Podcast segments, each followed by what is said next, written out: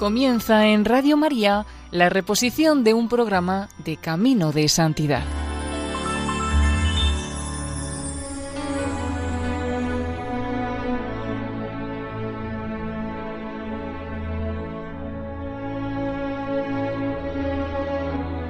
Bienvenidos al programa Camino de Santidad. El equipo del voluntariado de Radio María en Castellón Nuestra Señora del Lledó les ofrece el segundo capítulo dedicado a la vida de la Santa Marián de Jesús crucificado, también conocida como María de Belén o la pequeña árabe.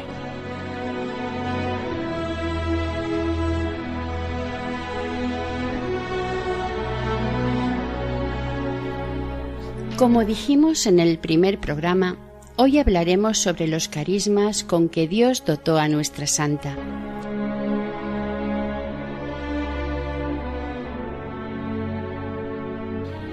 La pequeña árabe tuvo éxtasis durante toda su vida, pero fue sobre todo a partir de su entrada en el convento cuando este fenómeno se intensificó.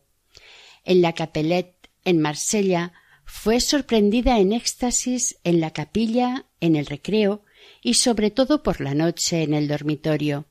Pero estos fueron en aumento en el Carmelo hasta el punto de que en Mangalore, en la India, llegó a tener incluso cinco al día. En Belén, durante sus últimos años, fueron aún bastante frecuentes, aunque más serenos y, sin embargo, más dolorosos. El 29 de agosto de 1873 entró en éxtasis mientras secaba la vajilla. Dijo al respecto la maestra de novicias no se puede imaginar lo interesante que estaba con su rostro radiante, sus ojos brillantes que parecían estar fijos en una visión celeste que la transportaba. Sonreía, se estremecía, cantaba haciendo a menudo con el trapo y el plato el movimiento de lavar. El 31 de julio de 1877 tuvo lugar otro en la lavandería. Estaba radiante, resalta la misma testigo, y se veía cómo la ropa que frotaba se hacía blanca a ojos vista entre sus manos. El éxtasis le sobrevenía unas veces de pronto, otras progresivamente. Hay veces, decía ella, que no puedo hacer absolutamente nada. Haga lo que haga para impedirlo, soy trasladada cuando menos lo pienso, y otras veces con poco que me distraiga ya no entro. En efecto, luchaba contra el éxtasis. En su candor y humildad no tenía la más mínima sospecha del privilegio de que disfrutaba. Ella hablaba de sueño y luchaba por no dormirse. Suplicó a su director espiritual, el padre Manodas, que le prohibiera esta clase de sueño, pero el padre le respondió Hija mía, esté tranquila. Puede dormir con toda tranquilidad. Mariam se puso a llorar. Hizo la misma petición a Monseñor Lacroix, y éste le dijo que se abandonara en Dios en vez de luchar contra tal sueño. En efecto, tuvo una verdadera lucha. Para resistirse caminaba, se pegaba, se lavaba en la fuente, trabajaba con más ardor si cabe, Llegó hasta a clavarse alfileres en la carne y a meterse en la boca los alimentos quemando. Pero nada surtía efecto. A la maestra de novicias que le preguntó cómo podía dormirse tan fácilmente le contestó con toda inocencia Yo siento mi corazón abierto, en él hay como una llaga, y cuando tengo algunas ideas o noto impresiones de Dios, es como si me tocaran la llaga del corazón y me entra una debilidad que me pierdo. Durante la ceremonia de profesión en Mangalore, el 21 de noviembre de 1871, la priora tuvo que ordenarle que se despertara a fin de que pudiera pronunciar el compromiso de profesión. En Po el 28 de junio de 1873, la priora, después de la oración, entró en la celda de nuestra santa. Se hallaba sentada delante de la ventana abierta. Estaba en éxtasis. María le dijo a la madre Todo el mundo está durmiendo, y Dios, tan lleno de bondad, tan grande, tan digno de alabanza, y nadie piensa en él.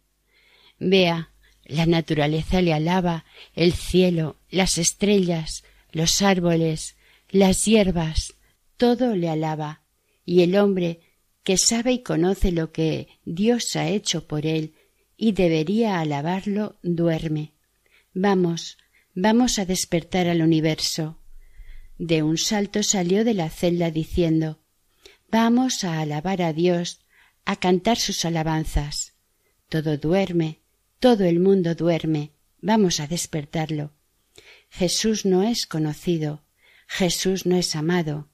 Él, tan lleno de bondad, Él, que ha hecho tanto por los hombres. En el transcurso de los éxtasis, su cuerpo quedaba a veces flexible y otras totalmente rígido. Nadie ni nada la podía mover. A veces se enderezaba ella misma, quedando en la posición del principio del éxtasis. Era imposible sentarla o hacerla andar, quitarle el objeto que sostuviera o bajarle el brazo si lo tenía levantado. Sólo la obediencia era capaz de romper esta inmovilidad. Salida del éxtasis no se acordaba de nada. La memoria sobre ello sólo le volvía cuando alguien con autoridad le pedía que explicara lo que había visto y oído. Me acuerdo de estas cosas, confesaba, sólo para decírselas a quien es preciso. Después me sería imposible repetirlas o acordarme. Decididamente el Espíritu Santo ama envolver con velos de humildad a sus privilegiados. Una señal de autenticidad de sus éxtasis es la riqueza doctrinal de sus enseñanzas y pensamientos que transmitía entonces la profundidad de sus observaciones, el aspecto práctico de lo que decía en lo concerniente a la vida comunitaria. Tales enseñanzas se acercan a las de Santa Teresa de Jesús, Santa Magdalena de Pazzi y Santa Catalina de Siena. No olvidemos que Mariam era analfabeta y se expresaba en un francés horrible, incluso aún después de haber adelantado algo durante los meses que fue novicia de coro.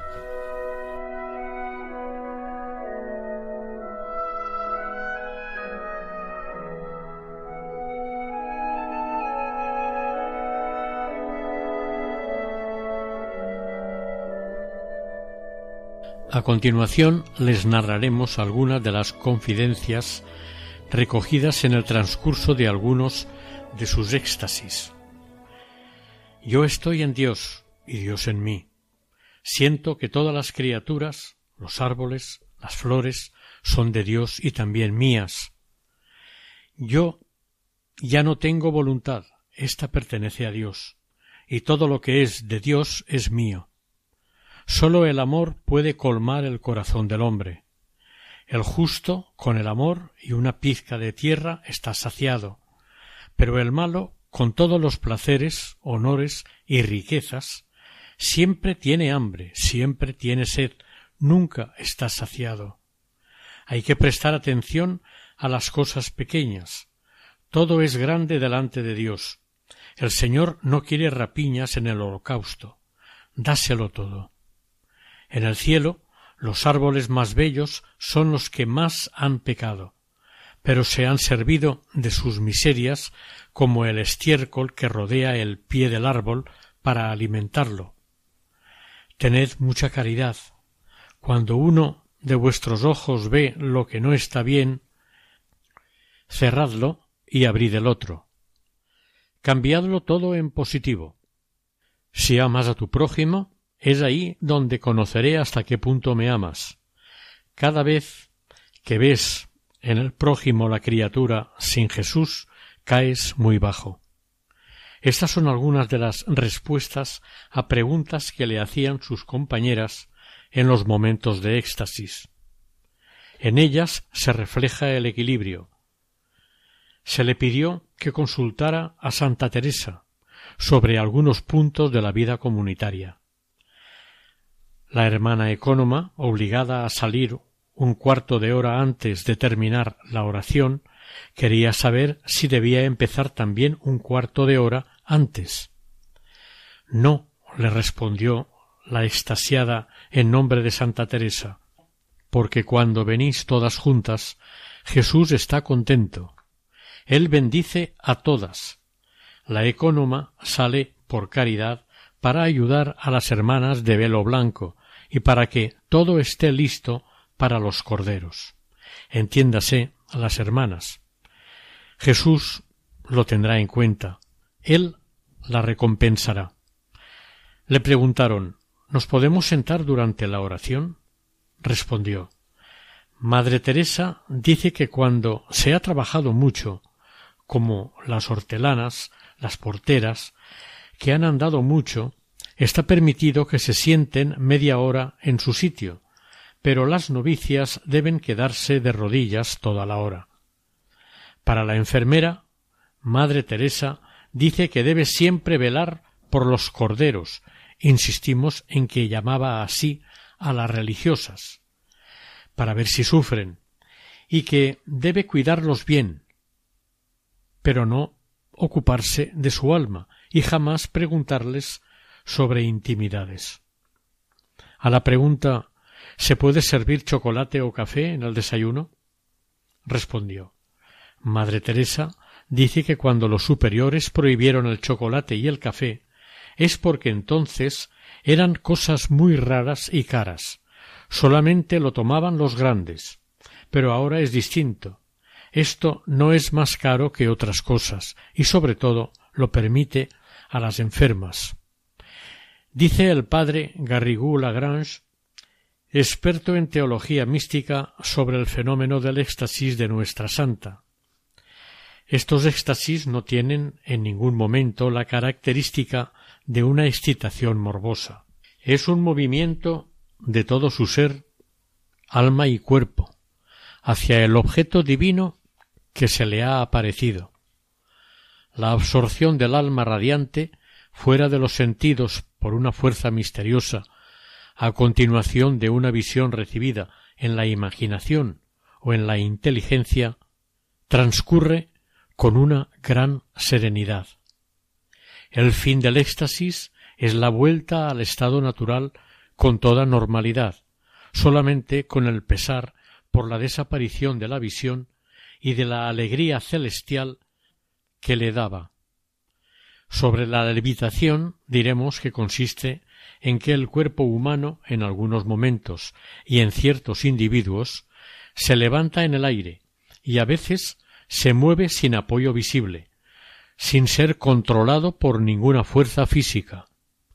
A pesar de la rareza del carisma, hay contabilizados unos doscientos casos en la geografía cristiana. El más célebre es el de San José de Cupertino, quien vivió de 1603 a 1663.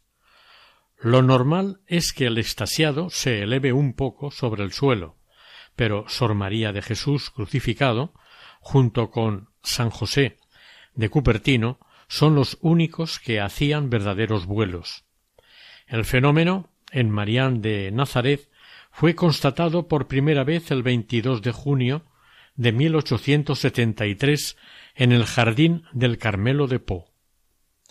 Al darse cuenta de su ausencia durante la cena, la maestra de novicias la buscó en vano por el claustro y la huerta. Cuando una carmelita oyó un canto diciendo Amor, amor, levantó la cabeza y vio a Mariam balanceándose sin apoyo en la cima de un enorme tilo. Advertida la priora, fue y ante el fenómeno no sabía qué hacer.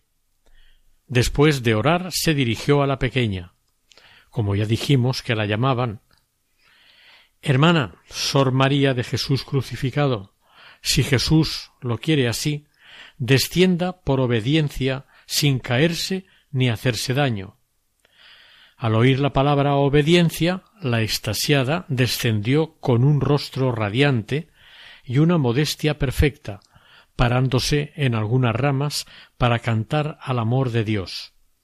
Apenas en tierra, contó una testigo, para desagraviar a nuestra madre y a nuestras hermanas de las angustias que habíamos pasado buscándola, y al verla posada tan alto, nos abrazó con una especie de frenesí y afecto imposible de explicar. Hay constatación de ocho ascensiones extáticas, todas ellas en Po. Un día una hermana lega, que trabajaba en el jardín, presenció la ascensión y contó. Ella cogió el extremo de una ramita que un pájaro hubiera doblado, y desde allí, en un instante, fue llevada a lo alto. Comentaba un día con naturalidad. Si yo obedezco deprisa, el árbol hace esto. Y ponía la mano casi a la altura del suelo. Algunas veces las alpargatas se le quedaban enganchadas en las ramas.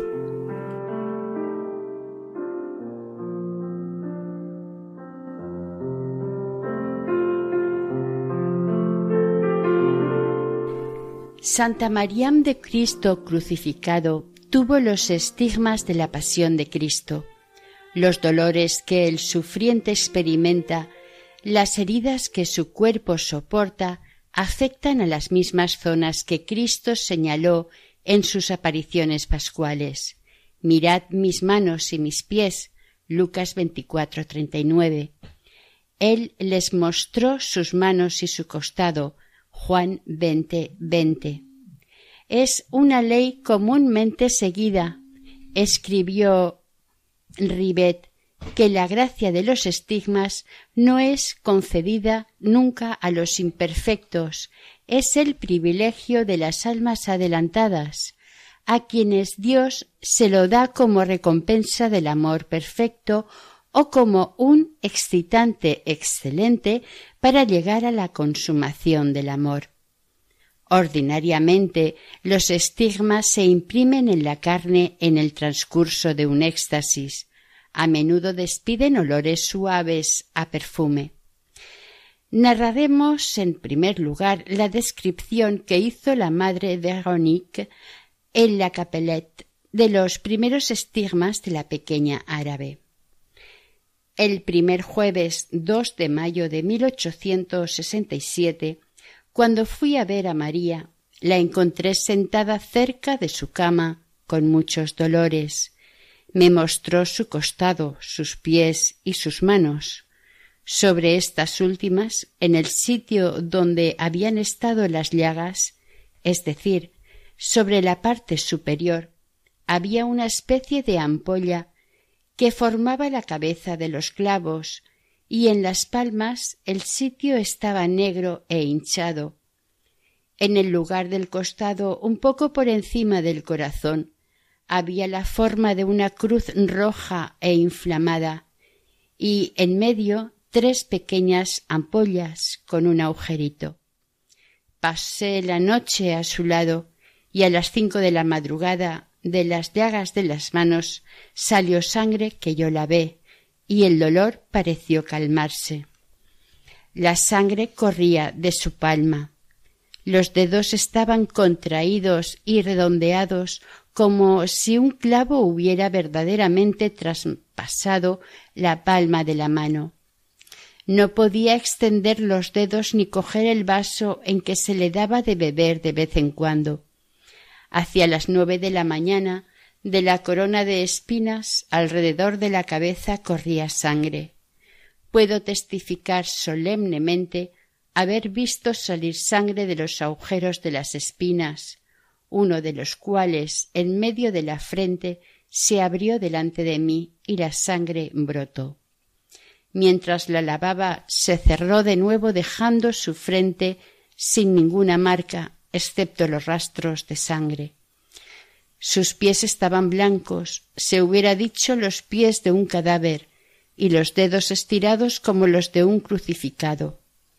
Las llagas sobre la parte superior vertieron sangre, así como su costado. Después de tres horas volvió en sí misma, no sintiéndose más que un poco débil. Le dije que se levantara, lo cual hizo ella sola, y por la noche vino a cenar con la comunidad.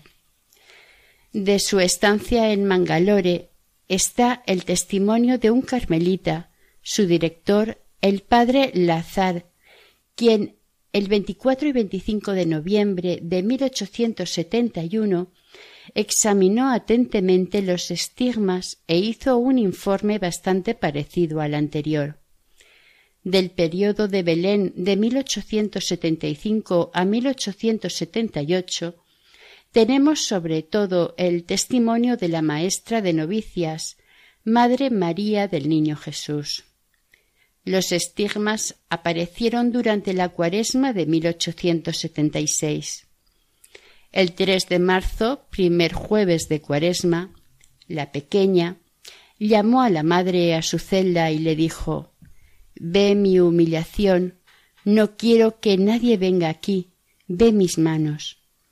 La testigo precisó He podido constatar que la ampolla negra que parece como un grueso clavo en la palma de las manos y también sobre las manos se formó mucho más aprisa que durante la cuaresma de 1868. Hacia las nueve las marcas eran aún más negras y extendidas. Sus dedos contraídos le impedían el uso de las manos. A mediodía hemos visto lo mismo por encima de los pies, pero ha rehusado absolutamente el dejar que le pusieran un lienzo, lo que debe aumentar mucho sus sufrimientos. La Semana Santa fue atroz. Todo sangraba en ella, la cabeza, el corazón, las manos, los pies. En el transcurso de su vida vivió y se reprodujeron en ella algunas escenas de la pasión fue esposa crucificada de un Dios crucificado, identificada con su esposo hasta en los detalles del Viernes Santo. Cuando estaba en este estado se hubiera dicho que era un exeomo, decía la madre Honorina en 1867 en la Capelette. La escena más horrible tuvo lugar el viernes 14 de abril de 1876 en el Carmelo Provisional de Belén. Contó la maestra de novicias al respecto. Ella gemía y temblaba con todo su cuerpo. Era desgarrador verla así. Y repetía a menudo Dios mío, no me abandones. Dios mío, te lo ofrezco. Perdón, Dios mío, perdón. A las dos y cuarto de la tarde entró en una dolorosa agonía. Todas nosotras la rodeábamos.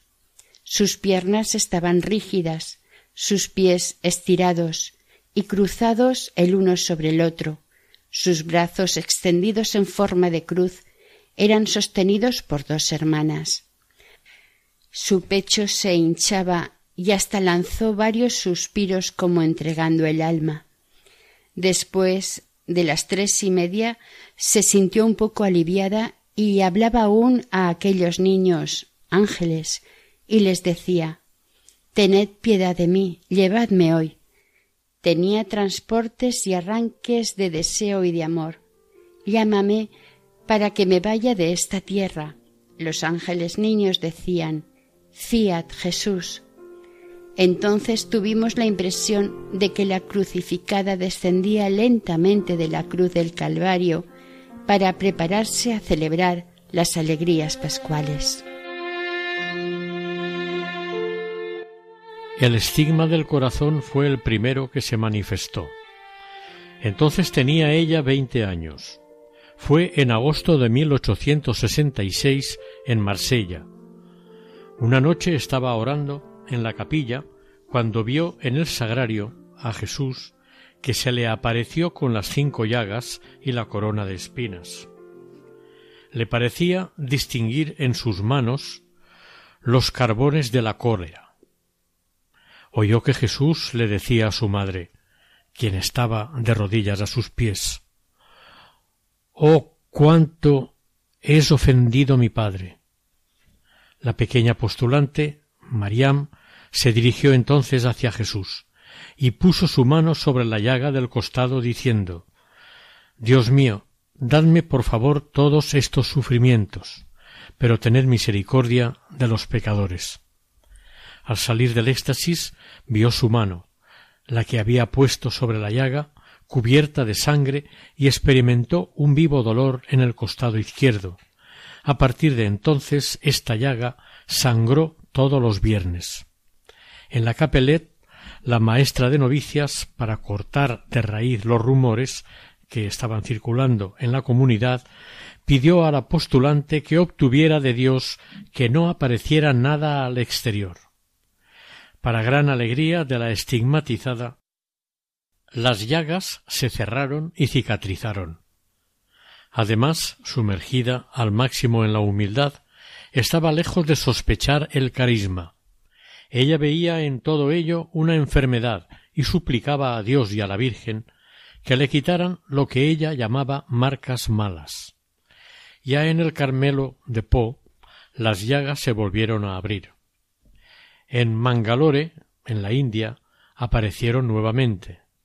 El último período de la estigmatización tuvo lugar en Belén, en abril de 1876.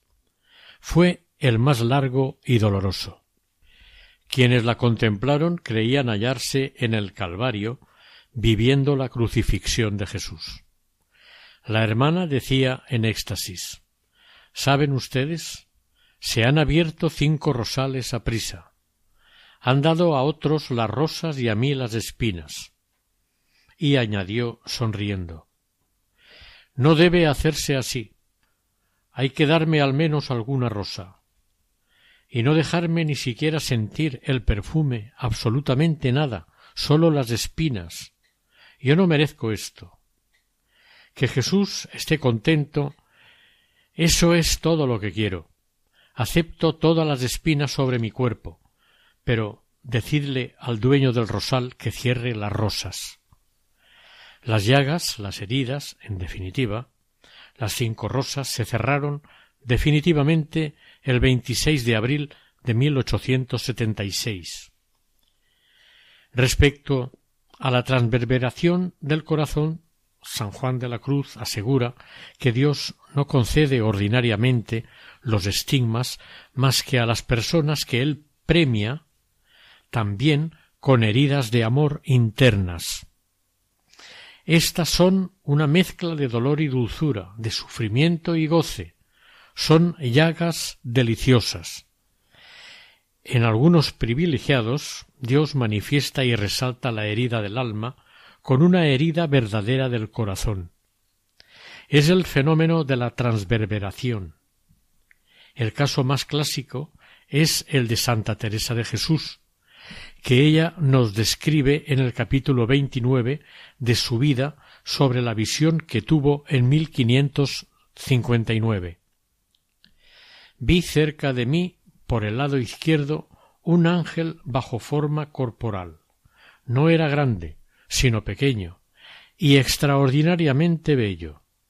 Lo veía que sostenía en la mano un largo dardo de oro, en cuya extremidad de hierro llevaba, yo creo, un poco de fuego.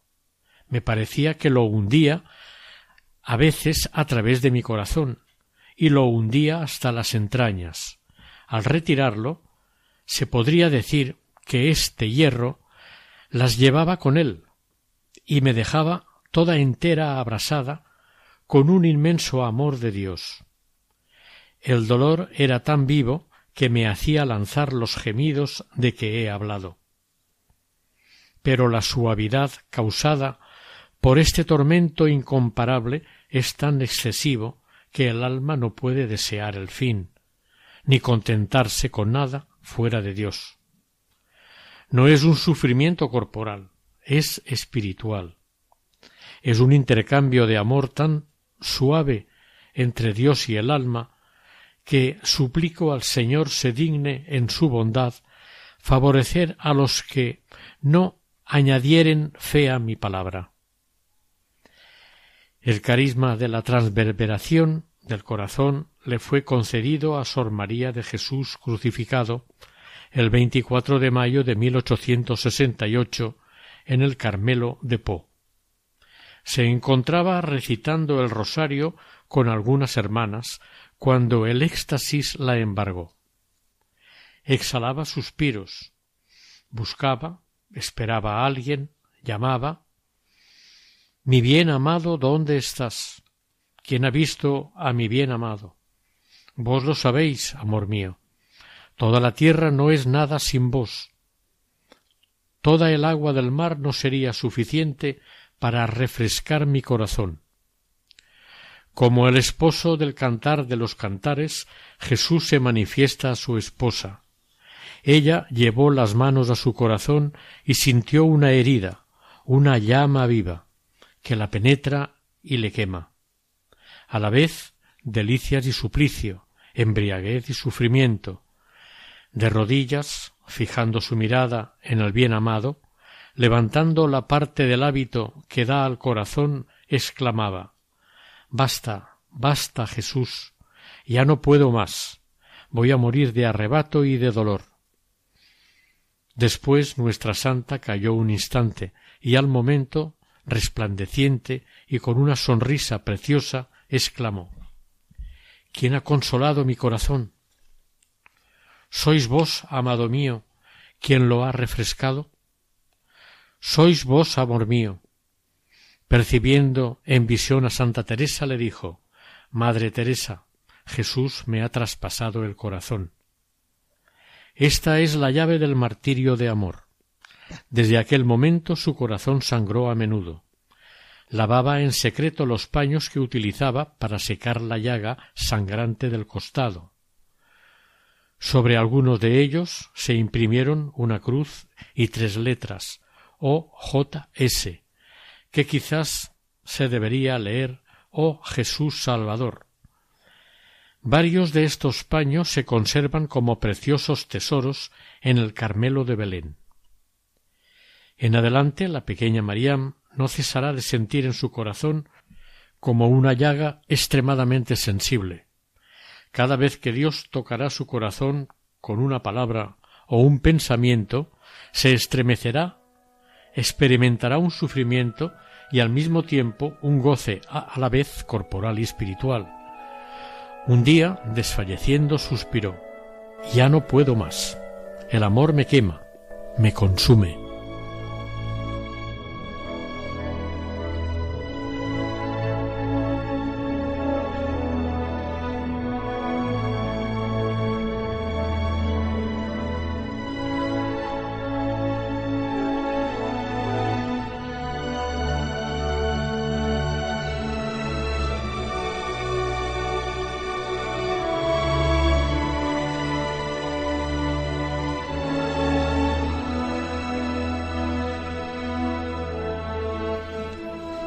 El Señor la premió con la transverberación lo atestigua su corazón. El mismo día de su muerte le extrajeron el corazón en presencia de testigos dignos de fe. Ella había expresado su deseo de que su corazón fuera enviado al Carmelo de Po, donde había comenzado su vida de carmelita. El cirujano de Jerusalén, el doctor Carpani, hizo la extracción. Una vez extraído el corazón fue colocado sobre un plato para que todos los presentes pudieran examinarlo. Todos pudieron constatar que el corazón tenía una cicatriz procedente de una herida que parecía hecha por una larga punta de hierro. El corazón puesto en el plato pasó de mano en mano, de modo que todos los sacerdotes presentes y las mismas religiosas pudieron constatar este maravilloso hecho. Los labios de la llaga estaban desecados, señal de la antigüedad de la herida. Un sacerdote preguntó al cirujano si aquella herida se la había podido producir una enfermedad, a lo que el doctor Carpani le respondió que aquel corazón jamás había estado enfermo. Al final de la sesión se levantó acta de la ablación que fue firmada por todos los presentes. San Juan de la Cruz dice sobre la transverberación que tal carisma es el signo de una gracia mística elevada. Nuestra santa tuvo muchas apariciones de santos y ángeles.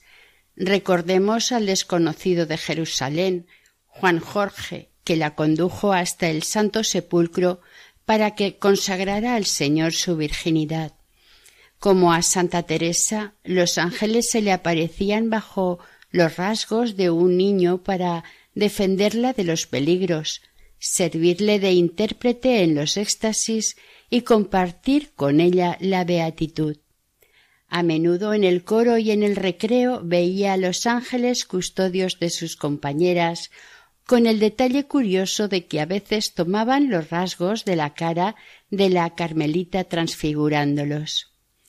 Ante sus ojos pasaron Santa Teresa de Jesús, San Juan de la Cruz, Santa María Magdalena de Pachis, Santa Catalina de Alejandría o Santa Margarita María de Alacoque. A menudo la visitó el profeta San Elías, la primera aparición de San Elías a la pequeña Galilea tuvo lugar precisamente el día de su fiesta, el 20 de julio de 1867. Mariam llevaba apenas unos días en el Carmelo de Po. Habían puesto la estatua del profeta en el refectorio. De pronto la postulante vio animarse la estatua. Elías, con hábito de carmelita, avanzó dio la vuelta por las mesas y bendijo a cada carmelita. En diversas ocasiones vio también a personas recientemente fallecidas, al cura de Ars, al cura Cestac, fundador de las Siervas de María, al padre Manodas. Toda su vida estuvo entretejida de apariciones de San José, la Virgen y sobre todo Jesús. Tenía gran familiaridad con ellos, como por ejemplo cuando la Virgen María entró en la celda de la entonces novicia mientras cosía para enseñarle a hilvanar las orillas o cuando un misterioso niño la ayudó a transportar cajas de ropa que entre varias hermanas hubieran tenido dificultades para moverlas. Nuestra santa nació y creció en el país de los profetas. Se hacía entender como ellos con hechos simbólicos, visiones, profecías. El carácter oriental se expresa muy a menudo con símbolos, parábolas o comparaciones que pueden ser dichos con palabras o gestos. Si queremos entender a Mariam, deberemos salir de nuestros esquemas occidentales y meternos en la mentalidad semítica. Oriente es el territorio de la sabiduría, del arte de tener éxito en la vida en presencia de Dios. Sor María de Jesús crucificado tuvo en tal manera el carácter de su raza que recurría espontáneamente y con frecuencia a comparaciones y símbolos. Y no era raro que sus símbolos fueran gesticulando. Daremos un ejemplo. Un día de 1873, en Po, el señor le pidió hiciera una serie de procesiones alrededor del jardín. Ella lo hizo de rodillas, llevando a la espalda un saco de cenizas.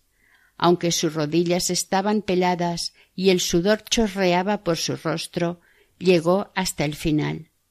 A menudo, delante del Santísimo Sacramento o una imagen de la Virgen, se sentaba en el suelo al estilo oriental, juntaba las manos, bajaba y levantaba la cabeza y hacía el gesto de arrancarse el corazón como para dárselo a Jesús y María.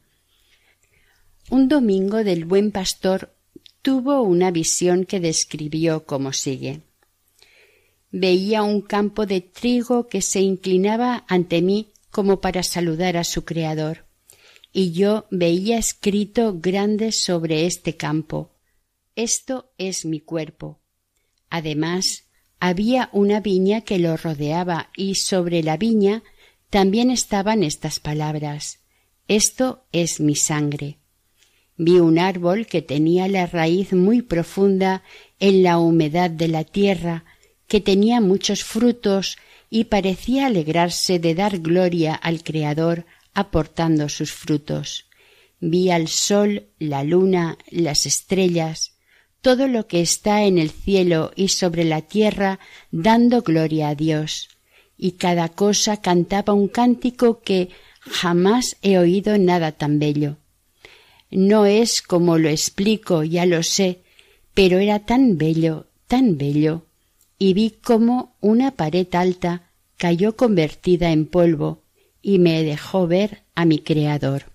Mariam tuvo abundantes visiones e imágenes que tienen su encanto y merecen nuestra atención, aunque nos quedemos con una impresión de oscuridad, de no comprensión, como ocurre frecuentemente en las visiones de los profetas.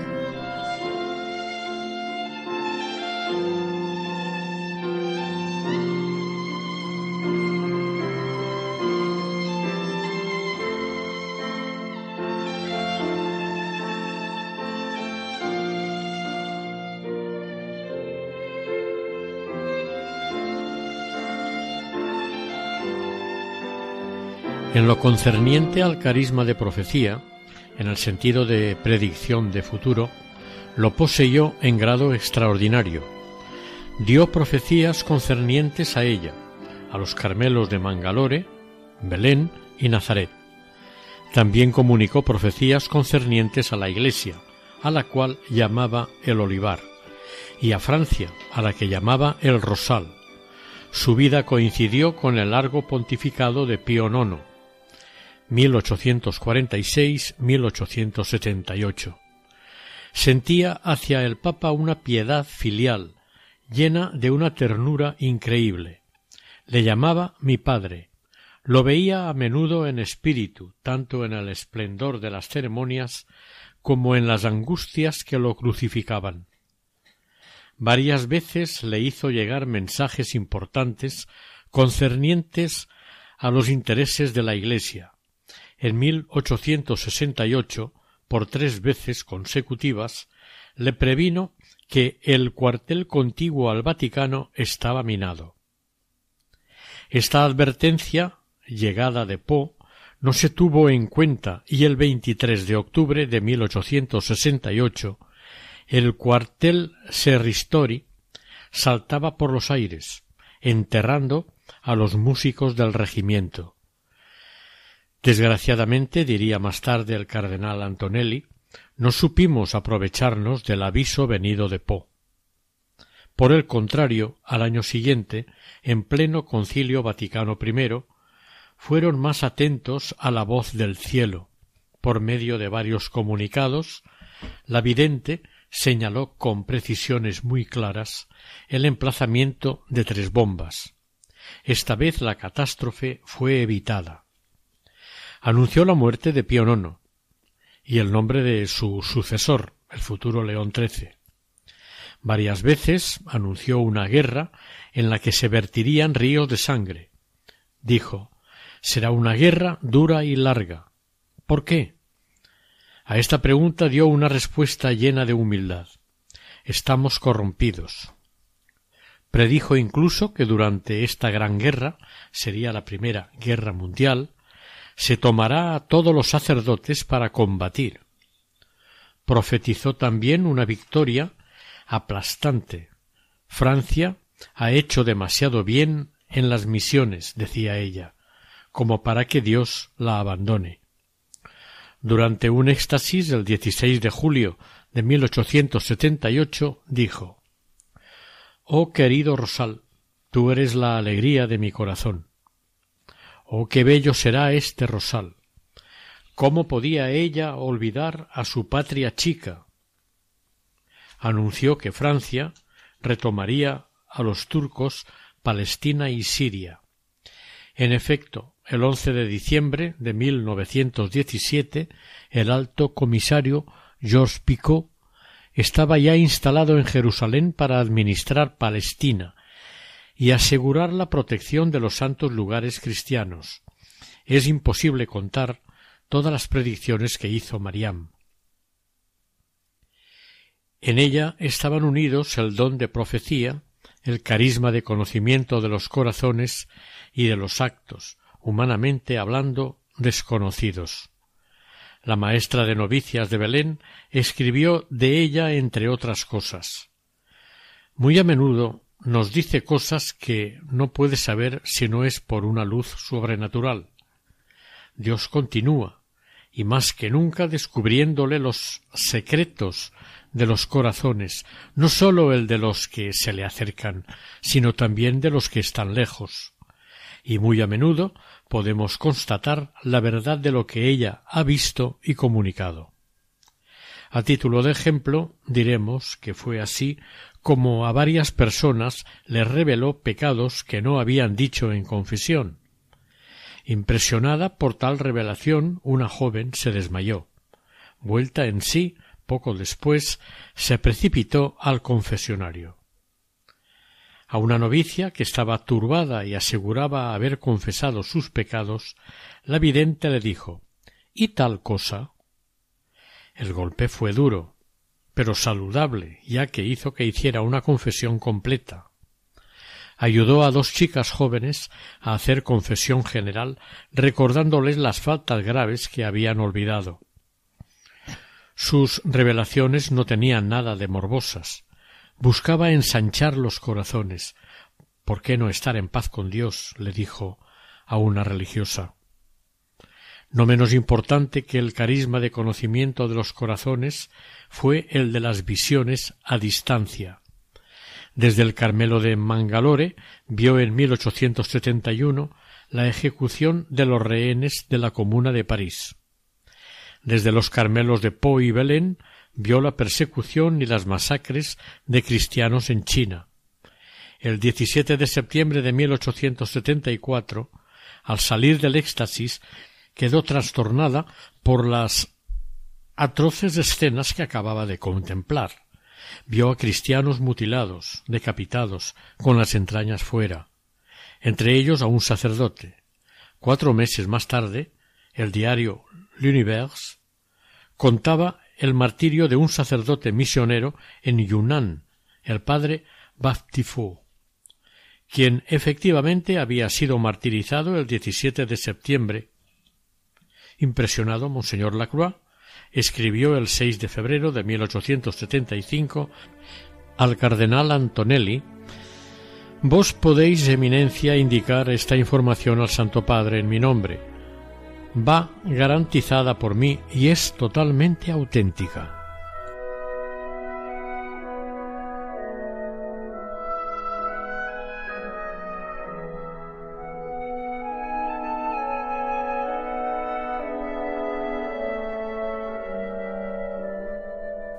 El fenómeno de la bilocación consiste en la presencia de una misma persona física en varios sitios a la vez.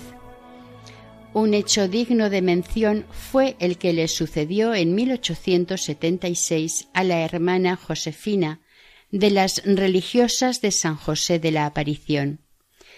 En 1876, mientras residía en la isla de Chipre, cayó gravemente enferma. Mientras esperaba su muerte, la superiora le ponía de vez en cuando un espejo sobre la boca para asegurarse de que respiraba. Una noche, hacia las once, entró una religiosa en la celda de la moribunda. Estaba elevada por encima del suelo, tenía los brazos en cruz y una luz la envolvía, iluminando toda la habitación era Sor María de Jesús crucificado, la antigua postulante de las hermanas de San José de la Capelette. Sin embargo, la enferma nunca la había visto antes. Les leemos el relato que hizo de ello. Yo no la había visto jamás, pero sabía que era ella, y sabía que estaba hablando con Dios. Yo no estaba durmiendo. La llamé por su nombre y me respondió. Le dije María, pregunte al Señor si voy a morir. Ella habló a nuestro Señor. Después de algunos segundos me contestó No, no morirá joven. Usted tiene que hacer aún mucho bien. Después le dije Pregúntele si perseveraré en mi santa vocación hasta la muerte. Ella me respondió después de unos segundos, con la ayuda de la gracia. A todo lo que le pregunté sobre mi alma me contestó. Después desapareció y todo lo que me había anunciado se cumplió. A partir de ese momento empecé a restablecerme. Al año me encontraba en estado de soportar el viaje y partí de Chipre hasta Jaffa. Las carmelitas de Belén pasaban por Jaffa para ir a Nazaret. ¿Y cuál no sería mi felicidad al reconocer a María, pero tal y como yo la había visto en Chipre? Dios es testigo de todo esto, ya que es por él por quien lo escribo. Ella me dijo San José ama mucho vuestra orden. Tú no me volverás a ver. Y añadió que le quedaba poco tiempo de vida. Me anunció su muerte y el mes en que iba a morir. Así lo proclamo ante Dios y únicamente para su mayor gloria, y asimismo lo diré en el momento de mi muerte. Jerusalén a 30 de octubre de 1895. Sor Josefina murió el 1 de septiembre de 1927 después de haber fundado en Piat Yermin, sobre una colina de la Judea occidental, la casa y el santuario del Arca de la Alianza. Ahora, como siempre, les invitamos a unirse a nuestra oración.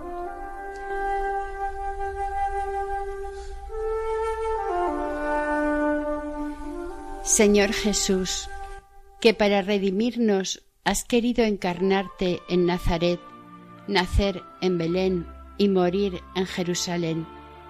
Dígnate recordar que Tierra Santa también vio nacer y morir a tu pequeña sierva Sor María de Jesús crucificado.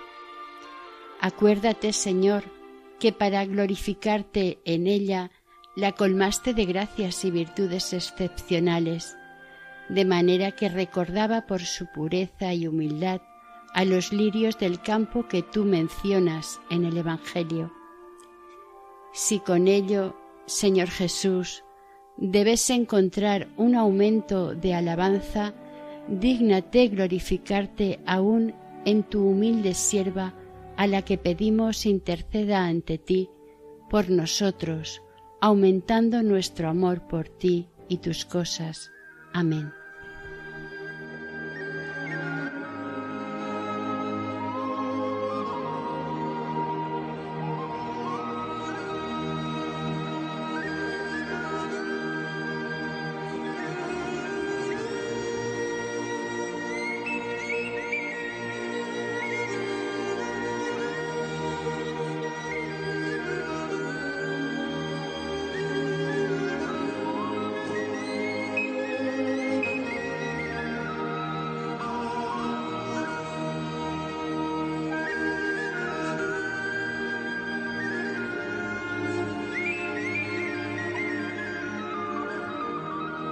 Acabamos de ofrecerles, dentro del programa Camino de Santidad, el capítulo segundo dedicado a Santa María de Jesús crucificado. Gracias por su atención y que el Señor y la Virgen les bendigan.